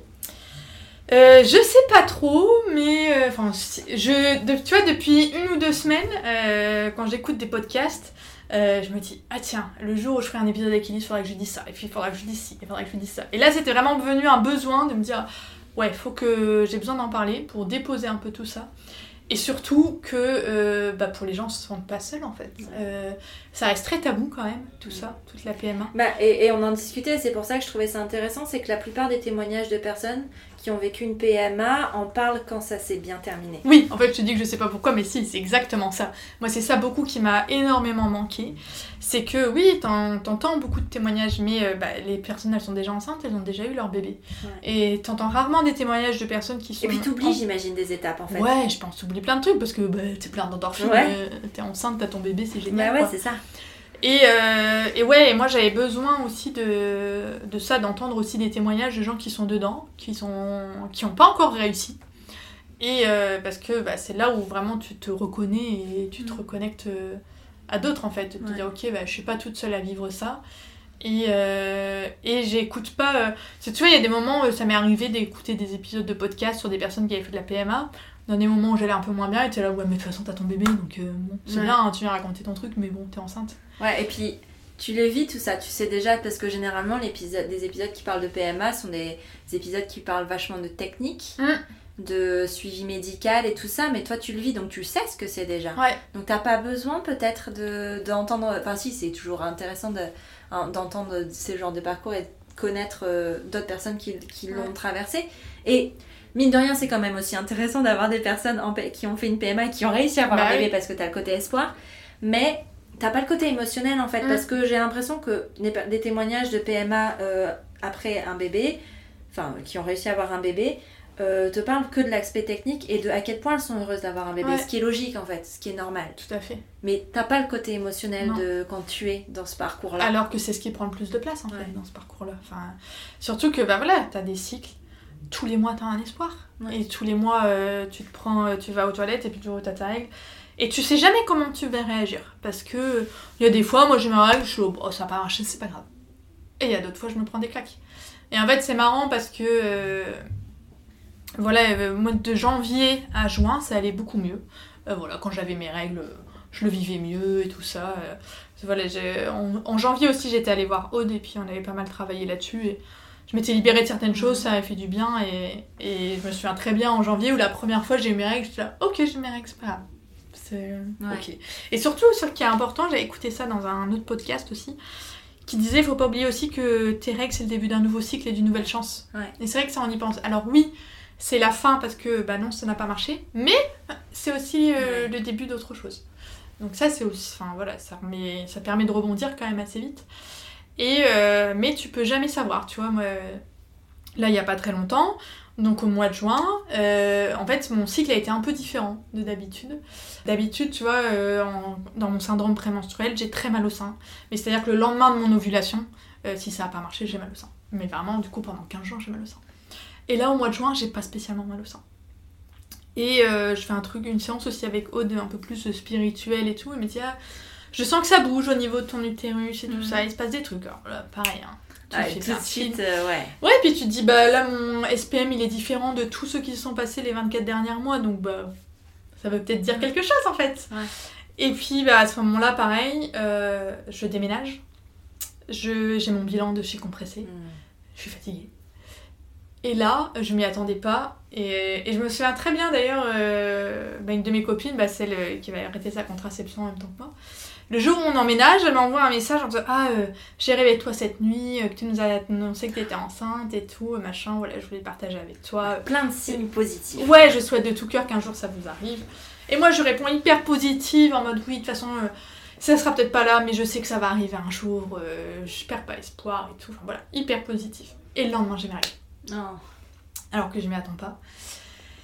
Et je lui renvoie un message à cette même copine. Je dis ouais alors hier j'étais hyper positive, c'est pas du tout le cas aujourd'hui. Euh, je suis allée ce matin parce que j'ai eu mes règles et, euh, et voilà et c'était dur et tout ça. Et euh, dans le même moment, je crois pas très longtemps après, il y a une de mes copines de yoga qui nous annonce qu'elle est enceinte, que sa fille va marcher tout ça. Elle était hyper émue de nous le dire. Et puis elle m'envoie un message un peu plus en perso et, et elle me dit voilà je me retrouve beaucoup aussi dans toi, ton parcours et tout. Euh, elle dit tu- t'oublies un peu là en ce moment. Euh, tu te souviens de tout ce que t'as fait pendant le confinement, ça t'a fait du bien. Euh, voilà et c'est vrai que ça faisait trois semaines que j'avais pas fait de cours de yoga, que j'avais mis un peu tout ça de côté parce que bah, chez Compressé avait réouvert aussi, qu'il se passait d'autres trucs. Ouais. Et elle me dit euh, pose-toi aussi, reprends du temps pour toi. Tu t'es rendu compte que c'était important pour ton équilibre, il faut pas que tu l'oublies. Et j'étais là, ouais, elle a raison en fait. Et voilà, début juillet, ça a été tellement dur que je me suis dit, ok, dans un mois, je suis en vacances. Je veux être bien quand je pars en vacances. Je veux que ça aille. Donc, euh, j'ai repris une séance euh, avec Aude. On a beaucoup travaillé et tout, ça m'a fait beaucoup de bien. Euh, c'est là où j'ai commencé la réflexologie plantaire, qui m'a fait beaucoup de bien aussi. Et j'ai repris des cours avec Alexia. Et là, vraiment, j'étais dans un autre état d'esprit où je leur ai toutes dit, enfin, tu vois, que ce soit mes cours de yoga avec Alexia ou la réflexologie avec Jeanne, où je leur ai dit là, certes j'ai un projet bébé, mais là ce que je fais, je le fais pour moi. Je le fais pas dans le but d'optimiser mes chances de peut-être tomber enceinte. Là j'ai besoin de me recentrer sur moi, de me faire du bien à moi, et voilà, et de penser à moi d'abord en fait. Et euh, bah voilà, peut-être qu'il y aura un bébé derrière, j'en sais rien. Mais là j'ai les séances qu'on va faire ce mois-ci, j'ai pas envie que ce soit dans l'optique de tomber enceinte. Euh, c'est juste voilà, moi j'ai besoin de me reconnecter à moi-même, euh, de reprendre du temps pour moi. Là je me suis trop oubliée pendant un mois, euh, ça va pas. Et puis on est parti en vacances. Et sur des vacances un peu inédites, euh, dans le sens où euh, pour la première fois on n'avait rien réservé. On savait juste qu'on allait une semaine en Dordogne chez mes beaux-parents à partir du 15 août. Mais il y avait une semaine, dix jours, où on s'était dit, bah voilà, on prend le temps de descendre de l'île jusqu'à la Dordogne. On sait pas trop par où on va s'arrêter, on avait juste réservé notre première nuit, et puis euh, bah, on verra. Moi j'étais un peu tendue sur ce truc-là, parce que, comme je l'ai déjà dit, j'adore contrôler les trucs, et j'adore tout organiser. Je suis la reine de l'organisation, j'adore ça. Et puis parfois je disais à Fabien, t'es sûr, tu penses pas quand même qu'on devrait se dire qu'on va là? Il dit non, non, non, on réserve rien. J'étais là, ok. Et puis euh, deux jours avant de partir, je mangeais avec des copines. Et euh, je leur dis ça, que ça me stresse un petit peu et tout. Et ma copine Natacha, elle me regarde et elle me dit Charlotte, fais confiance à la vie. Elle me dit voilà, euh, prends ce qu'il y a à prendre et fais confiance, ça se passera comme ça doit se passer. Et en fait, cette phrase, elle m'a vachement marquée et elle m'a parlé. Et tu vois, quand je commençais à stresser et tout, elle me dit, et je me dis ok, Charlotte, fais confiance. Euh, si ça doit bien se passer, ça va se passer et tout ça. Et vraiment aussi, un de mes objectifs pendant les vacances, c'était d'essayer de lâcher un peu prise Ouais. sur tout ça. Et euh, du coup, euh, d'ailleurs, je me souviens, le premier jour, je télécharge un épisode de podcast sur lâcher prise, machin. Et je sais plus trop ce que raconte la nénette, mais je transpose ça à mon cas, à moi. Parce que ouais, c'était pareil, où je me disais, ah, les vacances, elles tombent bien, là, c'est les... j'ai eu mes règles juste avant, du coup, Ah, on va se retrouver tous les deux Mm. pendant le bon moment. Et euh, où je me dis, non mais en fait, Charlotte, ça fait 25 mois que vous essayez d'avoir un enfant, naturellement, ça marche pas. Donc euh, tu te dis que c'est pas grave, ton enfant tu l'auras par PMA. Tu te décharges de ça en mode non, c'est pas, ça va pas marcher tout seul, ce sera avec la PMA. Et ça, cette phrase-là m'a aidé aussi un peu à lâcher prise. Et euh, du coup, donc on réserve notre première nuit euh, près de Nantes, donc ça c'était réservé, on fait notre nuit et tout. Et puis le lendemain, on s'était plus ou moins dit qu'on irait vers l'île de Ré. On avait des copains qui étaient là-bas et tout, donc on leur avait plus ou moins dit, ouais, je pense que samedi, dimanche, on sera sûrement là. Et puis euh, Fabien, depuis longtemps, il me parle du Pays Basque. Il passait ses vacances là-bas. Moi, à chaque fois, je lui dis, mais je connais pas le Pays Basque, j'aimerais bien que tu m'emmènes. Puis là, on part. Je mets la destination l'île de Ré dans le GPS. Puis il me regarde, il dit, mais en fait, on est trop con là, on a 4 jours devant nous. On descend au Pays Basque. Et je suis là, ouais, bah ok, vas-y, on descend au Pays Basque. Sauf que, bah, on est lui toutes, tu vois. Il y a Ouais. 15 autres derrière. Donc, euh, Pour trouver un truc. Ouais, euh, comme je suis un peu la reine aussi de je trouve les plans, c'est moi qui conduisais et qui dit ok je prends le volant, toi tu gères les, la réservation. Donc là on regarde tout est complet, archi complet. Puis à un moment, je rafraîchis. Et là, je vois deux nuits, euh, lundi, lundi, Biarritz, hôtel dans le centre. Je dis, ok, vas-y, c'est bon, on réserve le truc. Donc on réserve le truc. Puis là, la personne de l'hôtel m'appelle. Elle me dit oui, alors je voulais juste vous prévenir, euh, la chambre vient de la remettre ce matin, c'est un désistement qu'on a eu, une annulation, euh, c'est la chambre au rez-de-chaussée, c'est un peu plus bruyant. Ouais, ok, y a pas de problème. J'avais mon cousin qui était sur Biarritz aussi à ce moment-là, qu'on avait vu au mois de juillet, puis il nous avait dit ouais, non, on y sera, on a de la place, si vous voulez, vous nous dites. Du coup, on passe deux jours aussi avec eux. Et euh, puis là, on se dit ok, bah, on repart pour la Dordogne, mais on voulait faire un petit arrêt entre temps. Et puis là, pareil, on regarde euh, qu'est-ce qu'il y a comme coin sympa. Ok, ça c'est en plein milieu. On regarde euh, sur les sites d'hôtels et tout. Et puis là, pareil, on trouve un truc qui a l'air trop bien. Pareil, c'était une annulation de dernière minute. Fais confiance à la vie. Ouais, exactement. Et du coup, euh, pendant ces vacances, quand j'étais chez mes parents en Dordogne, à un moment j'ai pris du temps pour écrire. Je sentais qu'il se passait des choses dans ma tête. Et c'est marrant parce qu'avant de partir en vacances, j'avais ce pressentiment que ces vacances-là, elles allaient m'apporter beaucoup de choses. Et j'ai compris beaucoup de choses en fait. Que euh, voilà, moi j'étais quelqu'un qui aimait un peu tout contrôler dans la vie, tout organiser, et que s'il y a bien une chose que tu contrôles pas, c'est le fait de tomber enceinte. Et que euh, bah, finalement, toutes ces vacances, on n'a rien organisé. Ça m'a prouvé que je pouvais très bien ne rien organiser et que ça se passait bien et qu'on trouvait des trucs cool qu'on n'aurait jamais trouvé si on avait planifié ça 2-3 mois à l'avance parce qu'on aurait réservé autre chose, que ça, ça, serait, ça aurait pas été dispo. Et j'étais là, ouais, bah en fait, quand tu prends pas le contrôle sur tout, ça marche aussi. Et c'est sympa aussi, tu vois. Donc ça, c'était vraiment le premier enseignement. Et euh, le deuxième aussi, c'est que, euh, du coup, avant que je monte chez Compressé, j'ai mis beaucoup d'énergie à aider ma maman dans un moment où elle allait pas bien, etc. Donc j'ai beaucoup été là pendant un petit moment. Et puis au moment où elle, ça a commencé à aller beaucoup mieux, bah il y a eu chez Compressé. Donc toute l'énergie que j'avais mis euh, dans le fait d'aider ma maman, ça a été dans la création de Chi Compressé. Et puis bah, au moment où Chi Compressé commençait à tourner, il y a eu euh, bah, ce projet de bébé, etc. Et en fait, si ça avait marché tout de suite, j'aurais mis tout de suite mon énergie de Chi Compressé à être maman. Mais sauf que bah, moi, je m'étais oubliée entre temps. Jamais j'avais utilisé cette énergie pour moi. Et là, c'était comme si aussi bah, tout ce parcours, c'était pour me dire bah, ok, euh, là, euh, toute ton énergie, tu vas te la dédier à toi. Alors, à toi, à ton couple, à ta vie sociale, mais toi, tu t'es trop oublié. Ton, ton équilibre de toi, il faisait pas partie de ton équilibre global et bah t'as besoin de ça en fait. Euh, et je me suis vraiment rendu compte que bah voilà, euh, Charlotte dans sa vie, elle était plein de personnes différentes. Elle était la Charlotte euh, qui était une fille et une sœur, la Charlotte qui est une amie, la Charlotte qui est une femme et une épouse, et la Charlotte toute seule, et la Charlotte qui est chef d'entreprise. Et ces cinq personnes-là, elles sont essentielles à mon équilibre. Mm. Et que bah au moment où il y en a une qui est délaissée, bah ça va plus. Ouais. Euh, et, que ouais, que bah, la Charlotte toute seule, elle avait été trop longtemps délaissée. Et que je pense que c'est ça aussi l'enseignement de tout ça, c'est que bah, le jour où euh, je serai enceinte ou je serai maman, il y aura des moments où je vais me laisser dépasser par la vie et que je vais mettre de côté ce qui me fait du bien. Mais je sais que j'ai besoin de retourner à ça pour aller bien. Et je, voilà, je sais ce dont j'ai besoin pour moi aller bien et, euh, et pour mon équilibre en fait. Et ça m'a fait du bien de comprendre ça. Et d'ailleurs, j'étais contente parce qu'en rentrant, j'avais une séance du coup avec, avec Jeanne, ma réflexologue. Puis elle fait la séance, elle me pose quelques questions, puis je raconte un peu tout ça. Et elle me dit, bah c'est fou parce que tout ça, je le ressens. Elle me dit, quand elle est venue me voir en juillet, j'avais fait deux séances avec elle. T'avais encore beaucoup de choses qui te perturbaient et tout ça. Elle me dit, là, euh, on sent que t'es bien. Et ça m'a fait tellement du bien de me dire que bah, elle, inconsciemment, enfin par la réflexologie, elle ressentait ce qui se passait dans, inconsciemment en moi, que j'étais là, ouais, c'est cool en fait. C'est pas juste. Euh, je me fais des idées. elle aussi, enfin, tu vois, elle validait un peu ce truc-là. Et ça, ça m'a fait du bien. Euh, ouais, ça m'a fait. Ce mois d'août 2020, il a été assez révélateur. Euh, il m'a appris beaucoup de choses. Et j'ai vraiment trouvé le vrai sens. Parce que je me souviens très bien quand j'ai commencé à écrire un peu, euh, un peu tout ça en janvier. en introduction, j'avais un peu mis voilà, quand il t'arrive des épreuves dans la vie, t'as besoin de trouver un sens pour pouvoir bien les vivre parce qu'en fait, tu pètes un cap sinon.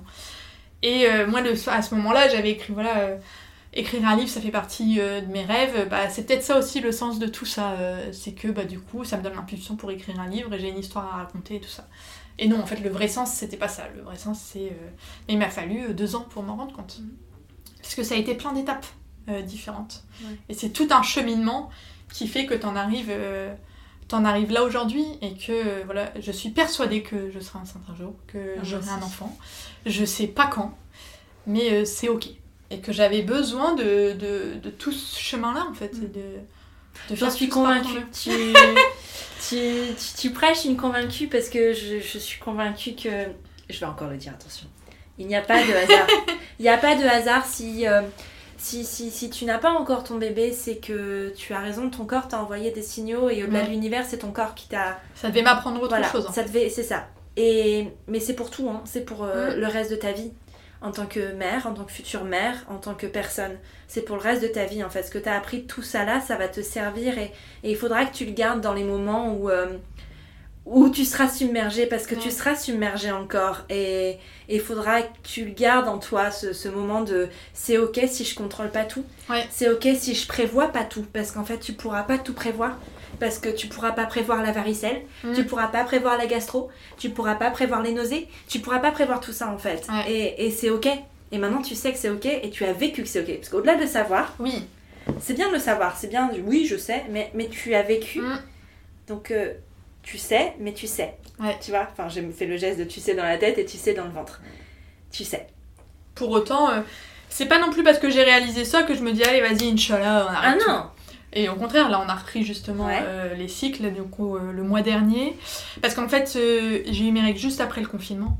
ouais le déconfinement, pardon. Ouais. Et du coup, j'avais appelé la gynéco à ce moment-là. Et en fait, toutes les règles n'étaient pas encore mises en place. C'était trop tôt. Elle m'avait dit non, non, bah là, là, on peut pas, c'est trop tôt. euh, Ouais. J'ai pas de créneau pour vous, etc. puis il valait mieux pas non plus lancer un truc et le gaspiller parce que c'était Ouais, pas possible exactement. selon- ouais, bien sûr Et puis bah, après juin, juillet, avec le déménagement, il y avait le bilan. On s'est dit non, non, c'est déjà trop de choses. La PMA, c'est quand même un gros processus. Donc Faut dédier. voilà, Mm. Euh, on met en stand-by pendant les vacances. Et puis là, du coup, en septembre, on a recommencé sur un cycle. Donc j'ai recommencé la stimulation. Euh, ce que je n'avais pas prévu, c'est que euh, en fait, il fallait que les examens de Fabien aient moins d'un an. Et en fait, à Ah. quelques jours près, on n'y était pas. mince vous avez fait un cycle pour rien du coup? Ouais, alors pour rien, oui et non, parce que bah, moi je me suis un peu stimulée et que la gynéco m'a dit bah, je vais quand même vous recevoir à quand même faire l'écho et on va quand même déclencher votre ovulation. oui mais pas euh, l'insémination était du coup non, pas possible Du coup, l'insémination n'était pas possible. Et surtout, en fait, là, euh, bah, il y a eu le Covid entre temps Mm. et que euh, bah, il y a beaucoup moins de créneaux pour aller faire tous ces Ah ouais. examens. Du coup, euh, elle me dit ça, on est mi-septembre. Puis du coup, j'en parle à Fabien, il regarde. Et puis là, premier rendez-vous 3 décembre. Ah. et t'es là, non mais c'est pas possible en fait. Enfin, 3 décembre, c'est dans 3 mois. euh, Non, enfin là, je suis prête, j'ai envie Ouais. maintenant. Enfin, on est prêt.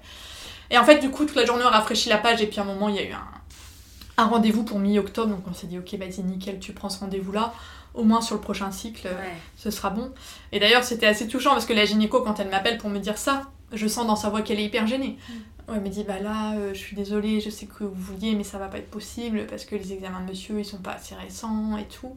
Et je suis là, bah ok, c'est pas grave, euh, là, de toute façon, on a trouvé un rendez-vous, ce sera pour la fois d'après. Donc là, moi, j'ai eu mes règles, a- donc on est jeudi il y a une semaine, mercredi dernier. Donc là, j'ai recommencé la stimulation.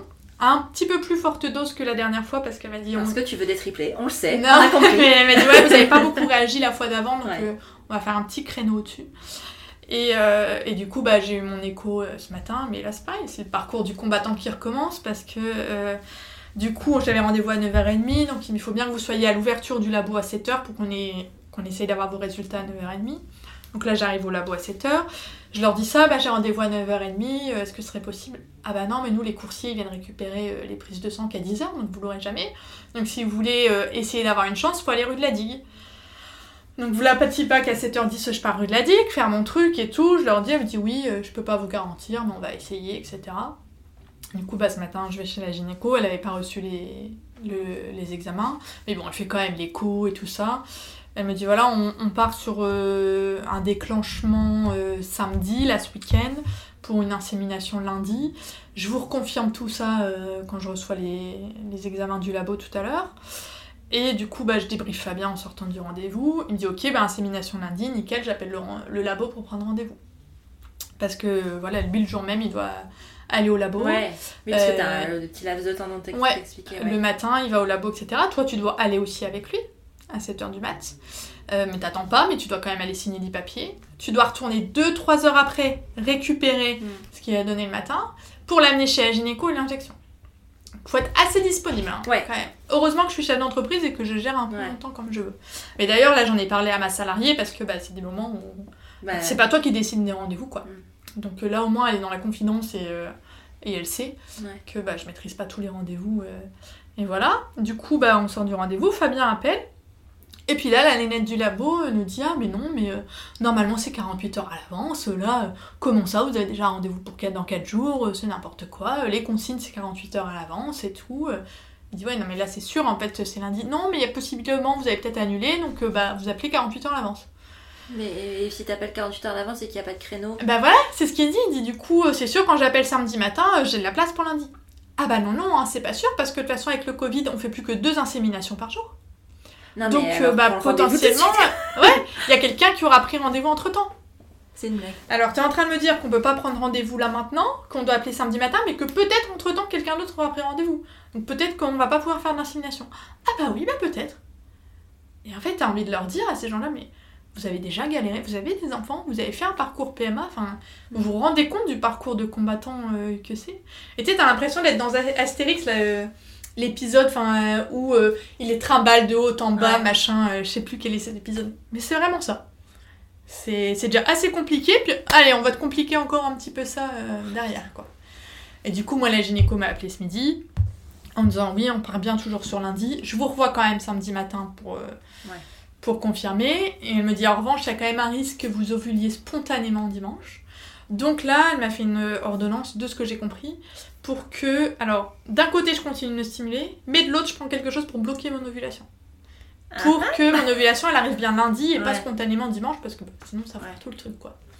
Donc, euh, je pense que le cerveau va pas tout comprendre. Bah non, mais ouais, c'est chaud. Mais du coup, là, c'est pareil, me dit pas du coup, faut qu'on se revoie samedi matin. Bon, bah, nous, on avait prévu partir euh, sur la côte demain soir. Bon, bah, on partira que samedi matin, et puis c'est tout, hein. Faut apprendre à être flexible Ouais. sur ces trucs-là. Et voilà, et toujours. Et Fabien a rappelé derrière le labo. Et là, il dit ça, mais non, mais c'est pas ce numéro-là, monsieur. Il dit, bah, vous rigolez ou quoi? J'ai appelé ce matin, euh, j'ai eu une de vos collègues. Ah, bah oui, mais les rendez-vous, on les prend que le matin, on les prend pas l'après-midi. Donc, bah, faut vous rappeler demain matin. C'est une blague. Mais c'est pas possible. Non mais quoi. alors arrêtez de faire ça et met- mettez tout en ligne et on a juste à cliquer, Ouais. tu prends le rendez-vous et t'es tranquille comme ça, ça t'évitera de parler à des humains qui n'y comprennent rien. Ouais, mais sauf que ça, ils le font pas parce que c'est des créneaux d'urgence et du coup, ils veulent vraiment réserver ça aux urgences en fait. Bien sûr. Tout comme la gynéco, elle, dans son planning, elle a des créneaux d'urgence réservés pour bah, le jour où tu vas venir faire ton écho Mm. parce que tu peux pas calculer euh, le jour où tu vas avoir tes règles. Et encore, nous ne sommes qu'en insémination.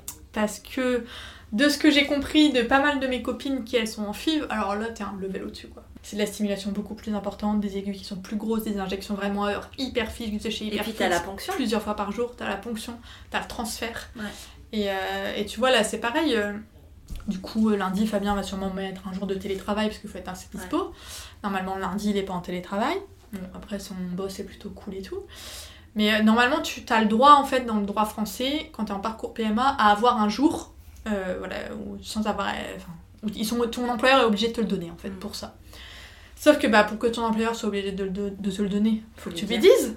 T'as pas forcément envie de lui dire, Mm. en fait. Donc t'as Ouais. tous ces trucs-là. Ouais, c'est cool parce que bah, il a pas le droit de te le refuser, mais t'as peut-être pas envie de lui expliquer Ouais. tout ça, en fait.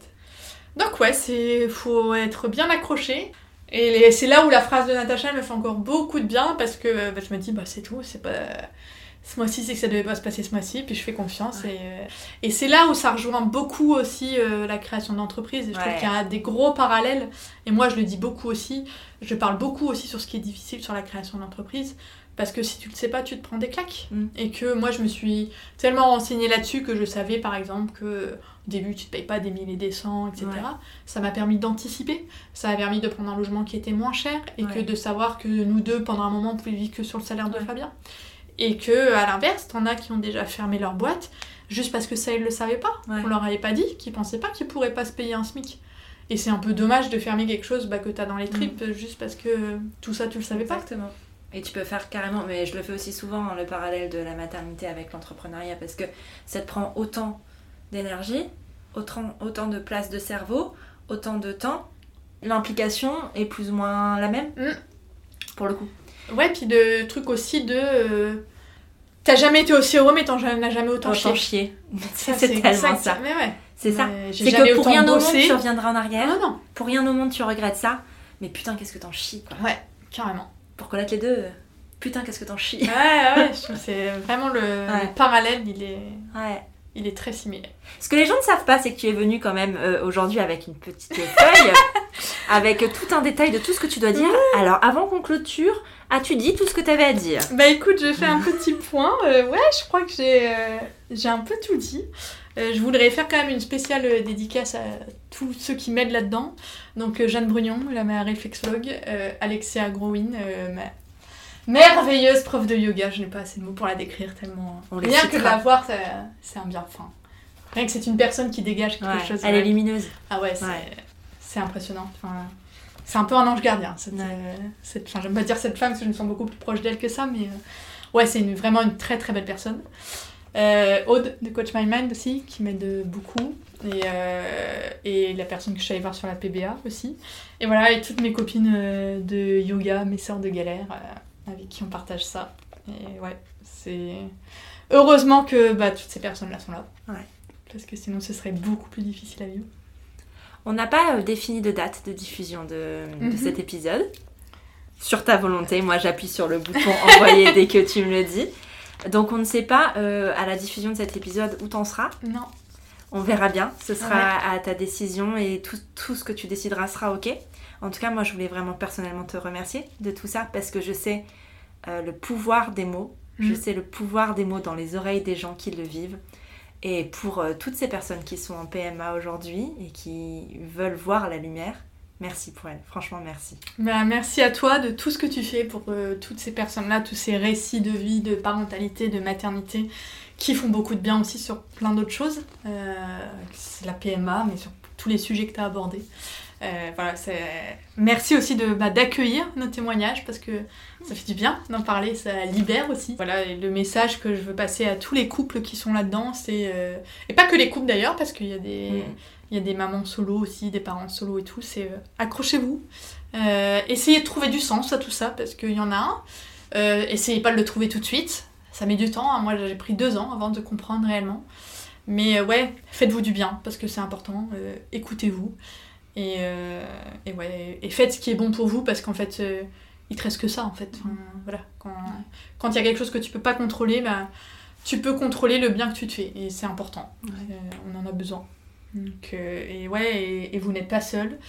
Et euh, si vous avez besoin d'en parler, ma porte sera ouverte quand le- je serai Quand il sera ok, diffusé. voilà. Mais de toute façon, et je pense que c'est ça aussi, c'est que tu seras, tu lanceras le feu vert sur cette diffusion-là quand tu seras prête à en parler en fait, Ouais. et quand tu seras prête à accueillir aussi, parce que il y a aussi cet aspect-là avec euh, les podcasts et les personnes avec qui j'ai enregistré, c'est que moi généralement je les reçois pas les messages. Mm. C'est pas moi qui reçois les messages, c'est mes invités. Et parfois ça peut être aussi lourd parce que bah parce qu'on raconte et, et c'est très bien, allez-y, faites-le. Enfin, si vous écoutez ce podcast et que on vous dit euh, n'hésitez pas, n'hésitez pas à envoyer des Ah non, messages vraiment, important. mais il faut que tu sois prête pour ça et c'est pour ça je pense que le feu vert de la diffusion de cet épisode ce sera vraiment quand toi tu seras prête pour ça Ouais. Et à la fois, euh, je pense qu'il y a deux choses. Enfin, je pourrais être prête là tout de suite, mais il y a deux choses qui me retiennent un petit peu. C'est à la fois bah, le fait qu'il y ait chi compressé, que je commence à avoir une petite notoriété Ouais. là-dessus, et que pour l'instant, c'est quand même quelque chose d'assez intime, et que tant que je suis pas enceinte, j'ai pas forcément envie que des gens que je ne connais pas sachent ça. Ouais.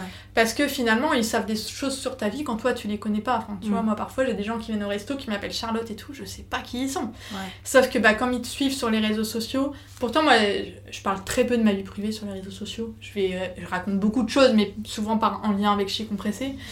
Mais euh, bah, les gens ils ont l'impression de te connaître, mais toi tu les connais pas en fait. Mm. Et parfois euh, ça, ça peut être gênant. Et du Ouais. coup, euh, je suis pas encore prête à ça.